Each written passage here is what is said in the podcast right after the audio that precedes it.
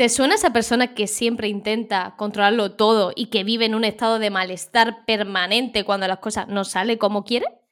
¿Es tu jefe tu jefa o eres tú? Aunque pueda parecer una virtud tener todo bajo control, esta conducta en exceso puede ser muy perjudicial para nuestra salud mental y para nuestro entorno laboral, especialmente cuando se trabaja con equipos pequeños y jóvenes. Como imaginas, el control excesivo de forma paradójica puede hacer que todo se descontrole más de lo esperado. ¿Cómo es esto posible? ¿Merece la pena? ¿Por qué caemos en estos círculos? Acompáñanos en este episodio y responderemos a estas y más preguntas.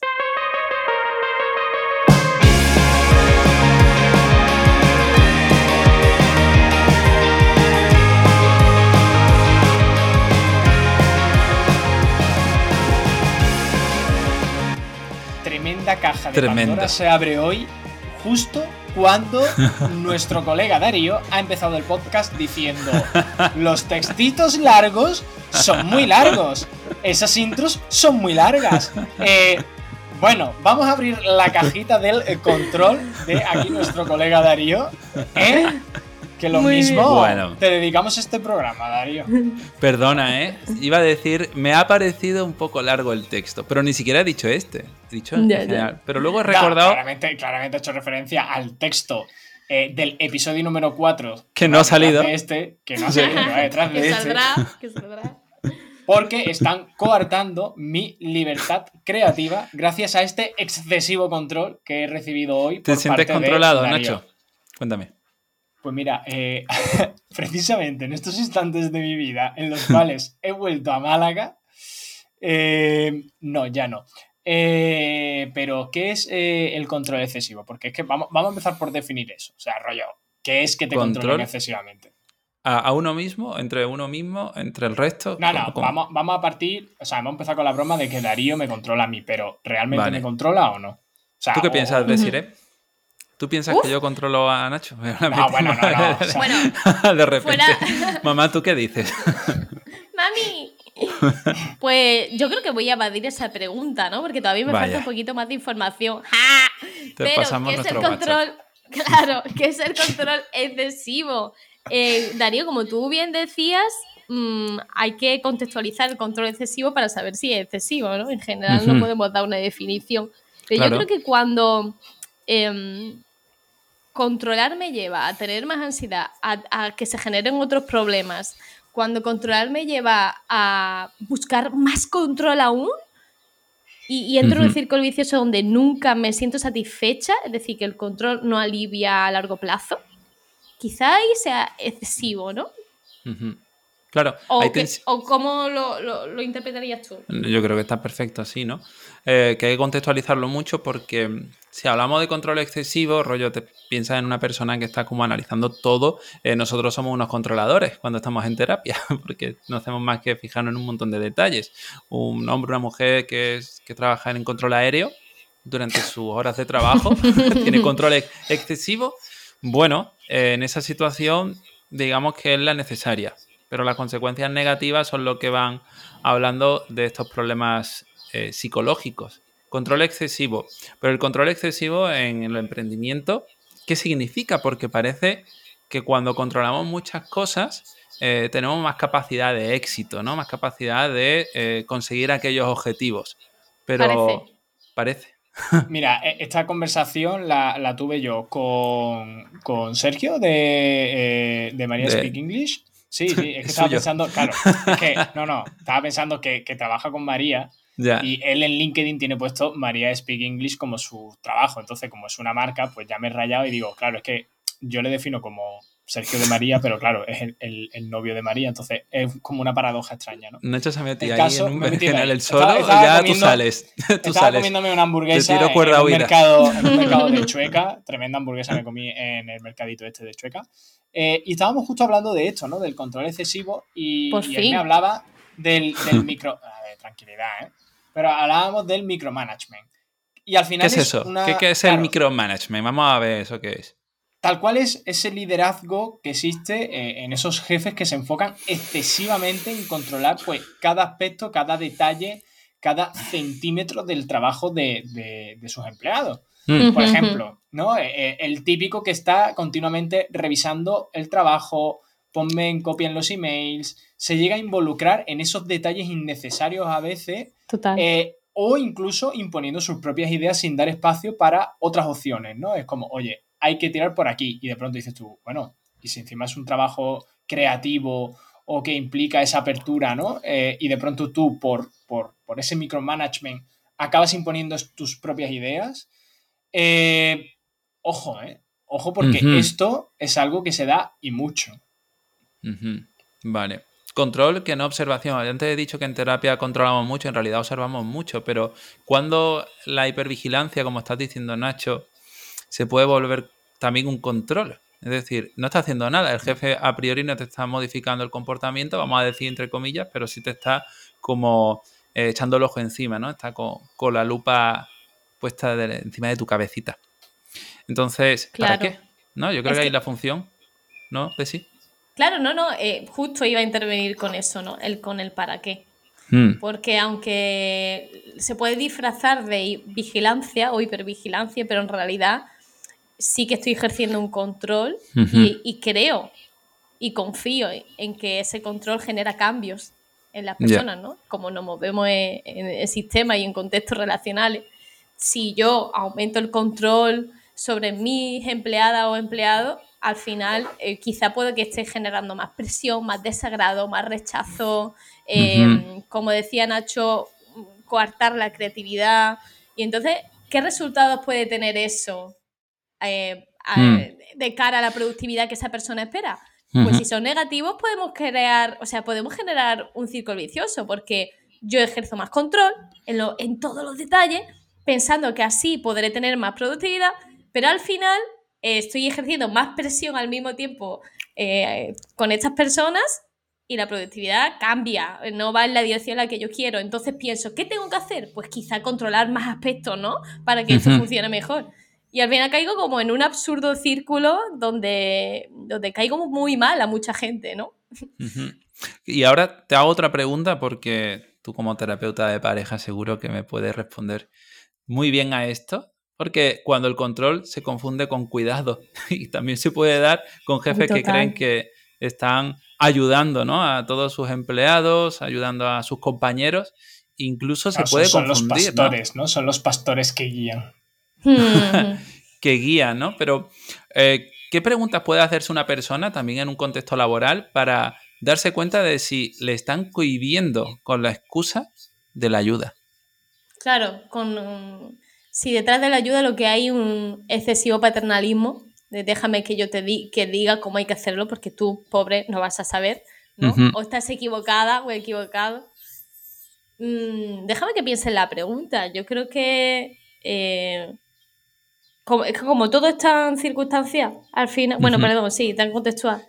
Hay, hay como una tensión, ¿no? A veces a que te castiguen a las consecuencias. Sí, exactamente diría yo también. Sí, sí, mm. hay como una como un miedo a equivocarte por condicionamiento, supongo, ¿no? Como hay un miedo a hacerlo mal, hay una duda constante de si lo que estoy haciendo tiene sentido o no, hay también rechazo a exponer un problema, como decir, tengo, uff, no quiero contarle esto, ¿no? A lo mejor voy a intentar solucionarlo solo porque como, o sola, porque como lo diga o como lo haga, lo, mm, mismo otra vez se me pone encima, ¿no? Toda esta presión. Hay también desgana, cuando es, cuando es muy, muy, muy grande esta presión, eh, porque nos están controlando, porque mi jefa o mi jefe es como muy hipervigilante, yo creo que también hay desgana. Desgana porque cuando pasamos mucho tiempo donde nuestra libertad creativa o de ejecución se nos coarta, la motivación tiende a descender, ¿no? Polarizo la pregunta ahora. Cuando. ¿Y, qué pasa si es al revés? Em, te la lanzo a ti además, Nacho. ¿Qué pasa cuando el control sobre una persona eh, sí que se puede convertir más en ayuda? La persona no se siente cohibida, pero a su vez le estamos limitando eh, su aprendizaje en sí mismo. Es decir, la persona eh, no está pidiendo libertad, pero el hecho de que tú le estás de que tú controles no le ayuda a, pues, resolver ciertos problemas, a crecer profesionalmente. Ahora me pongo del lado del jefe. Claro. Es que aquí ten en cuenta que normalmente los problemas aquí suelen ser por, por malinterpretaciones. O sea, eh, yo creo que todo depende de la manera de gestionarlo, comunicarlo y trabajarlo con el equipo. O sea, eh, si tú al final, cuando montas un proyecto, cuando estás llevando un equipo, cuando estás gestionando personas, eh, tienes claro el enfoque o el camino hacia el que vas, tiene sentido que haya cierta parte de involucración por parte de esos líderes en el que dices tú, vale, voy a controlar de alguna manera aquello que estás haciendo, pero porque entre nosotros hemos, hemos pactado que esto ocurra y que ocurra de una manera en la que ambos nos sintamos cómodos, ¿no? Igual que cuando tú enseñas, guías y, de alguna manera, ¿no? Eh, te involucras en el trabajo de otra persona, pero siempre y cuando eh, haya una comunicación clara de que esa persona lo quiere, ¿sabes lo que te quiero decir? Que, que esa persona sea receptiva en el sentido de decir, oye, es que la parte en la que me encuentro ahora o la parte en la que eh, estamos del proyecto o la fase en la que yo me encuentro dentro de la empresa requiere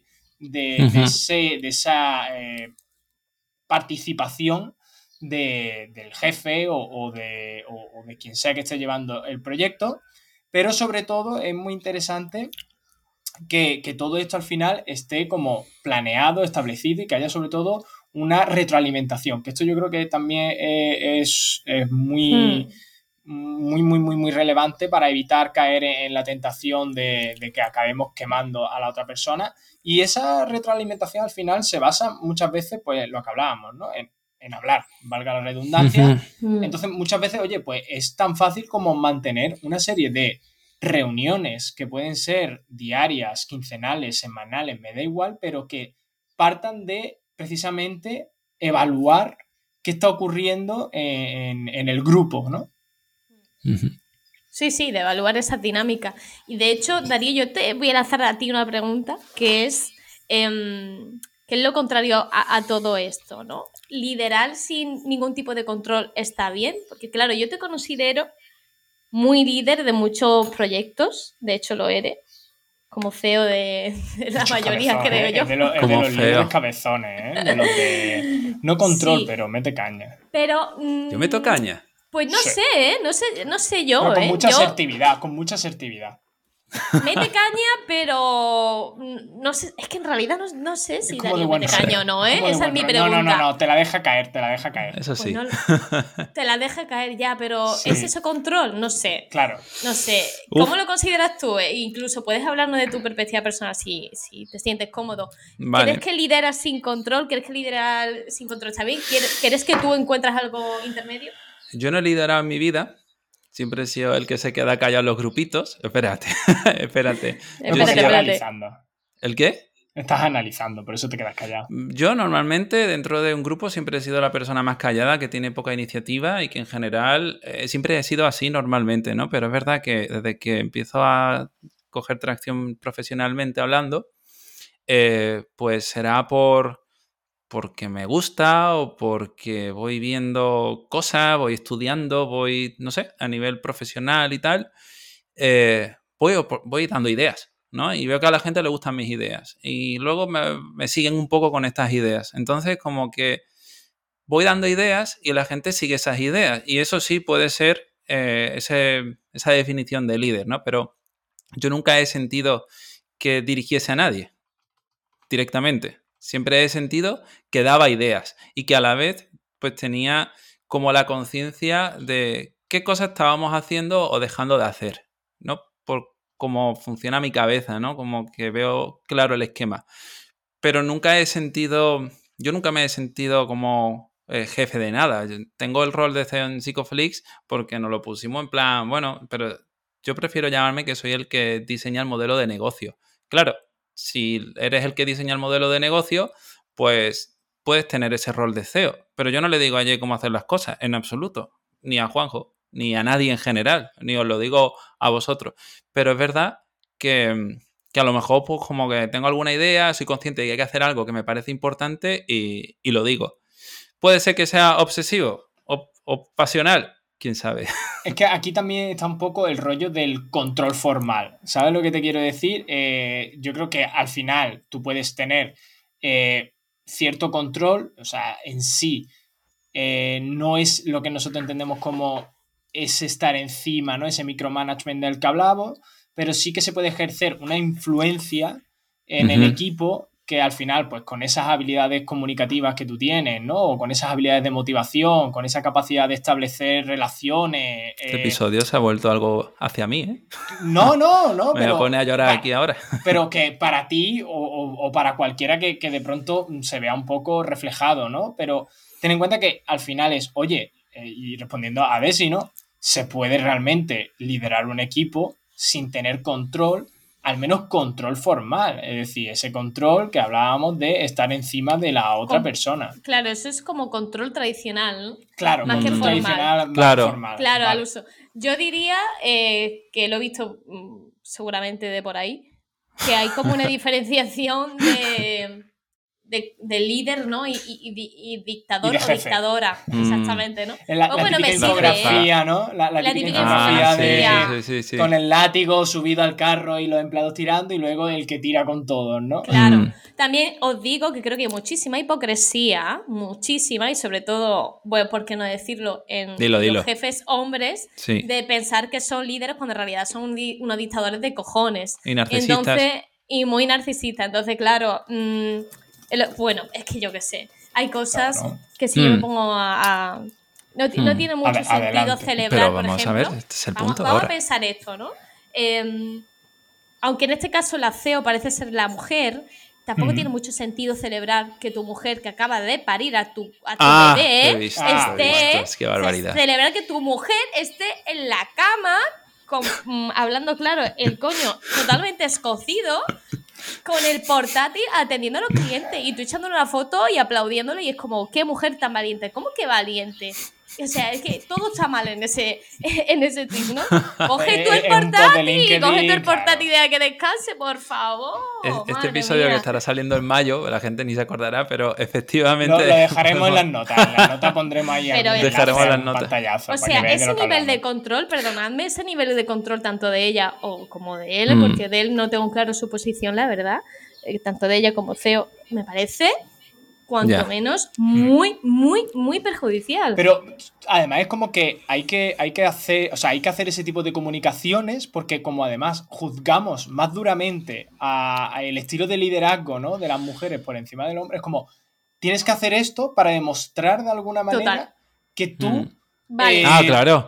Tienes que superar los límites de la humanidad para ser suficiente. claro, acabas de parir y en vez de tener tu bebé en brazos, tienes al, al, portátil. Al portátil. Porque es súper importante responder a Juan Antonio que no les funciona el PayPal. ¿Sabes lo que te digo? Sí, tal cual. ¿eh? Oye, que me devuelve la tarjeta, de verdad. ¿eh? Tío, de verdad. Sí, Coge el portátil, tú mueves, colega.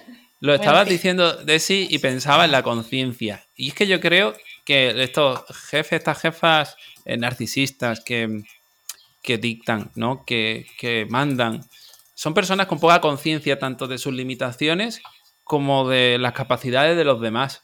Y que yo creo que ahí es donde está el punto, ¿no? Porque no terminan de confiar en los demás ni de desconfiar de sus propias habilidades, que a veces está bien ser humildes y que nuestro síndrome del impostor aparezca. En plan, yo es que creo que esto no lo voy a hacer bien. Pues no lo haga, dáselo a esta persona que seguramente lo haga bien.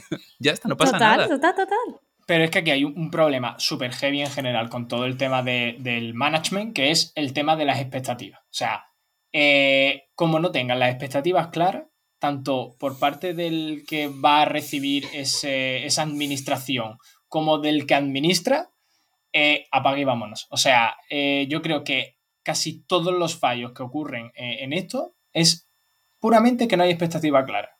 Entonces, mm. a mí me gustaría saber cómo podríamos de alguna manera marcar esas pautas para que no caigamos y evitemos de alguna manera, sobre todo si en el futuro vamos a trabajar con equipos, ya no tanto que que vayamos nosotros a sufrirlo y tengamos que hablar, ¿no? Con esa persona, sino, oye, si tú vas a montártelo por tu cuenta, vas a tener un equipo, tal, ¿cómo, cómo lo podemos hacer de una manera sana? Hmm. Sí. Oye, antes de hablar de las pautas, ¿puedo meter un ejemplo? Porque me estoy acordando de que conocí a una persona eh, que, bueno, que creció como la espuma y que de repente tenía un objetivo, creció como la espuma, ¿eh? Y de repente tenía un, objetivo que era, pues, eh, facturar el año que viene como 3 millones, ¿no? Eh, con una fecha muy determinada. Y era como, wow. Y estaba poniendo a todo su equipo ¿vale?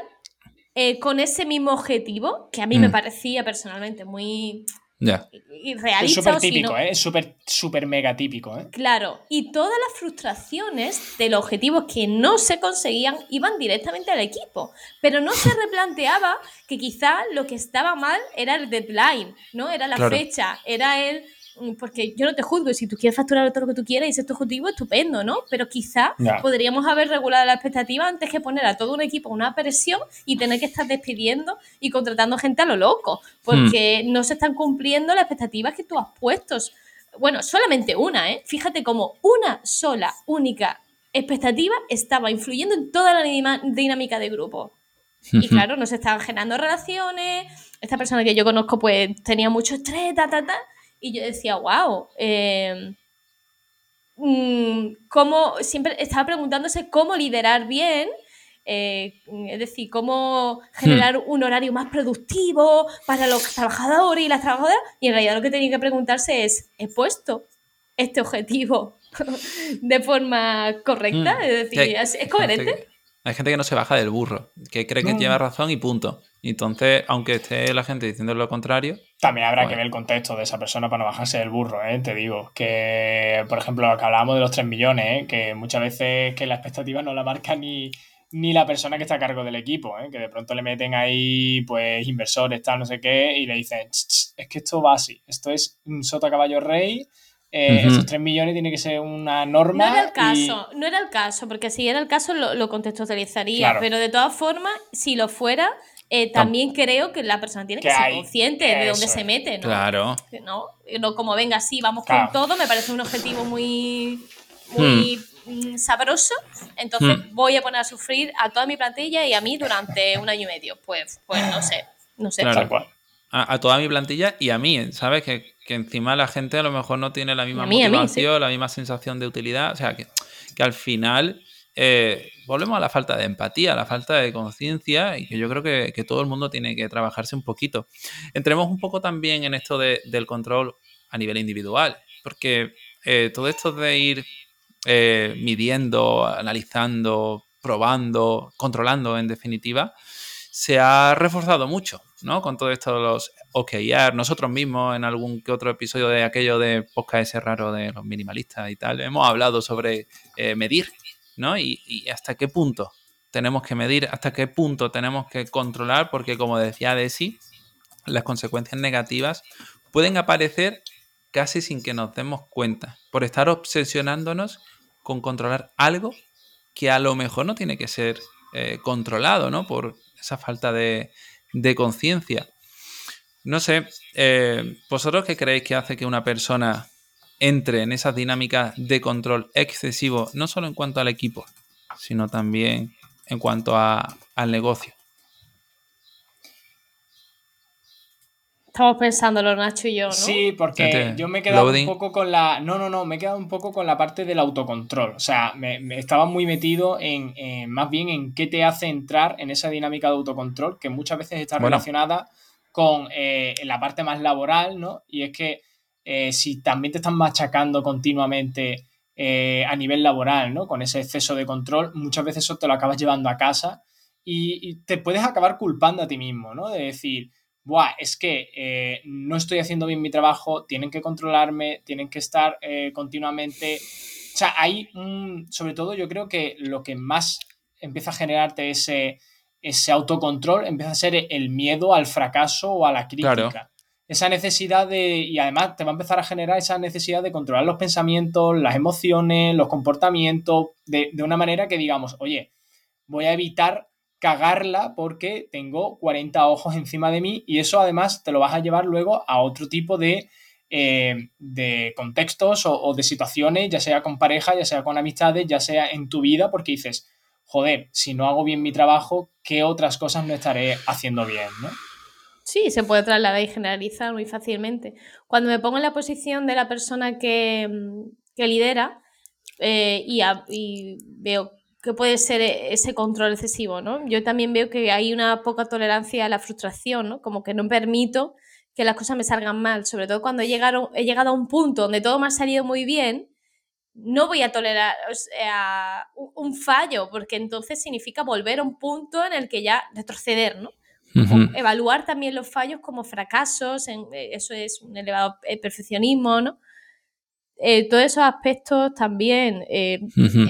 tiene razón Nacho en que si tiene inversores detrás, ¿no? Inversor, inversora, no, vamos a entes, entes que están poniendo money hay una presión muy grande, pero creo que también el, joven emprendedor o emprendedora cae muy rápido en aceptar X condiciones, hmm. porque lo ve como una oportunidad de, de despegar y no evalúa qué consecuencias puede traer eso a largo plazo, ¿no? Tú tienes tu primera caja de inversión y de repente, uff, eh, acepto, ¿no? Lo veo, tal, lo negocio, pero acepto. Y a lo mejor no, mm, no debería ser así tan rápido, tendríamos que evaluar cómo a largo plazo puedo hacer esta gestión. Hmm. Un pacto con el diablo, ¿no? Que te están diciendo que a cambio de controlarte, como si fueses una marioneta, eh, vas a poder llegar más lejos y alardear de relativo éxito profesional. Bueno, a ver, ahí depende un poco también de, la manera o de la metodología de inversión que tengan. Es decir, eh, sí, que también ponemos aquí muy de. Voy a hacer un poco de abogado del diablo. Venga. es cierto. No, no, no, es cierto que depende mucho del fondo, de. O sea, siempre se ha, visto, ¿no? Que hay eh, ciertos fondos más eh, pre-seed que van invirtiendo más en el, en el emprendedor o la emprendedora o, o en el proyecto, más que esos fondos que se meten ya en una serie A, serie B que dices tú, ostras, eh, ahí, ya hay, ahí ya hay intereses más económicos que intereses, eh, vamos a decir, vitales, por hablar mal y pronto, ¿no? O pasionales. Ahí ya, ahí ya entra lo económico, ahí no entra el que este proyecto te mole simplemente porque eh, tú viviste una experiencia que te causó un problema que esta startup o este negocio soluciona y estoy enamorado y tal, sino que entra ya lo económico. Ahí puedo entender que haya eh, mucho exceso de control. Luego es verdad que hay fondos esos más pequeñitos o que entran con menos dinero, al principio sobre todo, que no lo ejercen tanto, pero yo creo que al final eh, es un poco cuestión, vuelvo a lo mismo, de tener las expectativas claras. O sea, el que el fondo de inversión que entra en una fase más temprana, tal, sabe perfectamente marcar las expectativas, o sea, tenemos todas las expectativas claras de que esto puede ser un fracaso, y que yo simplemente estoy eh, haciendo las cosas de una manera eh, más pasional y, no tengo por qué ejercer presión porque le tengo que, dejar ¿eh? fluir. Claro. Cuando tú ya te metes, claro, cuando tú ya te metes en una, en una ronda de la hostia y te están diciendo que tú esto lo tienes que multiplicar por 10 y esas expectativas no son claras o no son eh, reales incluso, eh, porque esta persona dice, claro, no, es que las startups, todas las startups levantan una pila millones. Hmm. Entonces te llega el fondito que te ha hecho, se ha hecho su, buen plan ahí con el Excel, han puesto al, al, junior analyst a hacer Excel ahí a piñón y dice, no, no, es que tú tienes que multiplicar por 10. Luego te viene cualquier cambio eh, macroeconómico que dices, toma, por 10 por aquí. Y el fondo está diciendo, no, no, no, es que tú me prometiste un por 10. Aquí estamos hablando, volvemos a lo mismo, ¿no? Eh, tanto ya sea eh, a un nivel más externo, más como más del día a día, o más generalista y más del día a día, al final volvemos a lo mismo. es importante que la persona que va a liderar de alguna manera el proyecto o la relación o lo que sea, tenga la expectativa clara, que sean realistas, para que al final el equipo, en términos de objetivos y roles individuales, esté pues eh, tranquilo, ¿no? De alguna manera y que pueda, que esto al final lo que ayuda es pues, a fomentar esa autonomía y esa responsabilidad individual. Expectativa, flexibilidad, ¿no? Eh, revaluación. También ir acorde a tus valores, replanteártelo, cuáles son tus valores, ¿no? Eso también es importante. Hmm. ¿Qué pensáis? Si hay que tener, pues mira, que sí hay que tener una conversación, porque la persona que está escuchando esto lo está sufriendo, que la tenga. Si al final Eh, yo creo que ahí, sobre todo, es eh, el contexto de cada uno y la situación y la vida de cada uno, ¿no? Que puede decir, oye, yo es que no puedo arriesgarme a tener esa conversación con, mi jefe, por ejemplo. No me puedo arriesgar porque pierdo el pan de mi. Eh, claro, pierdo el pan de mi familia. Mm. vale, es jodido. Pero al final, esas conversaciones hay que tenerlas, hay que fomentar de alguna manera, ya que ya que a lo mejor no se está fomentando la comunicación abierta dentro del negocio, eh, bueno, pues trata de, pedirla, ¿no? Eh, ¿Que es jodido? Sí. ¿Que los resultados pueden ser no muy positivos para tu situación laboral? Oye, pues a hmm. lo mejor te estás librando de una buena, ¿eh? Ya, puede ser. Bueno, este episodio iba a ser enfocado de la comparativa entre controlar y fluir. hemos, fluido, Dario. Hemos, fluido, hemos fluido. Pero yo quiero hacer la misma pregunta eh, que me habéis hecho a mí. ¿Os consideráis personas controladoras? Eh, no, os puedo hacer la misma porque ahora mismo no estáis en, en un equipo como tal, eh, que yo sepa. No sé, a lo mejor Desi de repente me ha dicho que ha montado algo, que eso podría pasar sabiendo cómo es Desi. No, pero por ejemplo, yo trabajo con Sergio, que es socio mío. Mm, él se lleva un 20% y yo el resto de lo que yo hago, ah, porque me ayuda con, bueno, me ayuda, ¿no? Trabaja, eh, trabajamos juntos. Y en realidad yo creo que mi relación es bastante horizontal, pero ya no sé si por, por todos los que yo tengo de decir, oye, pues quizás él entiende más de esto, tal, yo creo que es bastante horizontal, entonces no controlo demasiado, me dejo llevar. Em, donde sí controlo Quizá puede ser en, lo, en el contenido de lo que subo. Muchas veces me gustaría expresar muchas cosas que no expreso. Pero claro, eso no tiene nada que ver con, el manejo de equipos, ¿verdad? Entonces, pues. No sé, mm. también las clases. Yo tengo, doy clases en la Universidad de Psicología. ¿Verdad? Y sí que soy muy líder ahí, pero pero un, líder democrático, porque como son alumnas de psicología, si fuera dictatorial o este, me, me, calarían desde el principio. O sea que, no sé. ¿Haces prácticas con ellas? ¿Qué, cosas tenéis que hacer y cómo las corriges? Cuéntame. Pues mira, depende de la asignatura, porque hay asignaturas que la guía docente no te va a permitir hacer ningún tipo de práctica dinámica, porque tienes que dar muchos temas y es que no, no tienen tiempo ni para respirar. Y luego hay otra asignatura como por ejemplo psicología del pensamiento, en las que tenemos muchísima libertad desde el equipo de coordinación para hacer lo que queramos como docente. Entonces ahí pues generó muchas dinámicas donde eh, pues trabajamos aspectos personales y ahí pues yo soy, mi papel simplemente es mm, dar voz a lo que está pasando, un poco más de líder. Pero en otras asignaturas pues soy muy dictadora, de tenemos que llegar al tema 3, ¿sabes? Entonces no podemos, no te puedo dejar ni hablar. Entonces, pues no sé. Prefiero estar en el otro. A una clase, a una clase de sí. que. No, vamos a poner al fondo.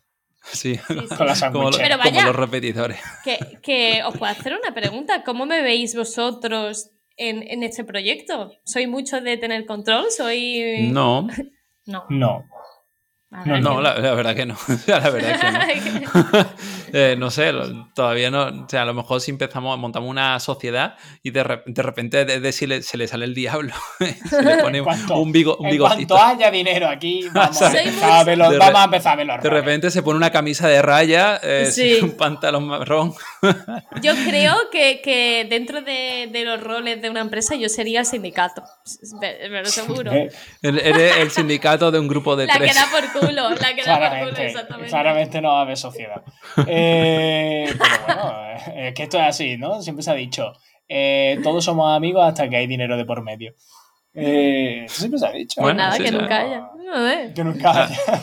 Me eso y colega. bueno, Bitcoin tampoco. Yo, yo no sería, Nacho, yo no sería amiga tuya, con dinero o sin dinero, o sea, eso no, no hay problema, porque como no me, no me caes bien, ya. No, pero ya está. Durísima. No, girito, de, girito de guion este episodio. Durísimas declaraciones. Que ha empezado eh, conmigo metiéndose con Nacho y ha acabado con Desi metiéndose con Nacho. O sea, claramente en el próximo episodio hago una, hago un comentario respecto, o sea, un comentario interno diciendo, me acabo de enamorar de Desi por la intervención que ha hecho en el episodio número 4, que es el siguiente a este. pero que para poder escucharlo, pues obviamente vais a tener que suscribiros a la plataforma desde la que lo estéis ahora mismo pues, escuchando, ¿no? Entonces, si no te quieres perder ese episodio en el que Desi hace una intervención tremenda a nuestro invitado Alex, Nacho, te amo. Eh, suscríbete.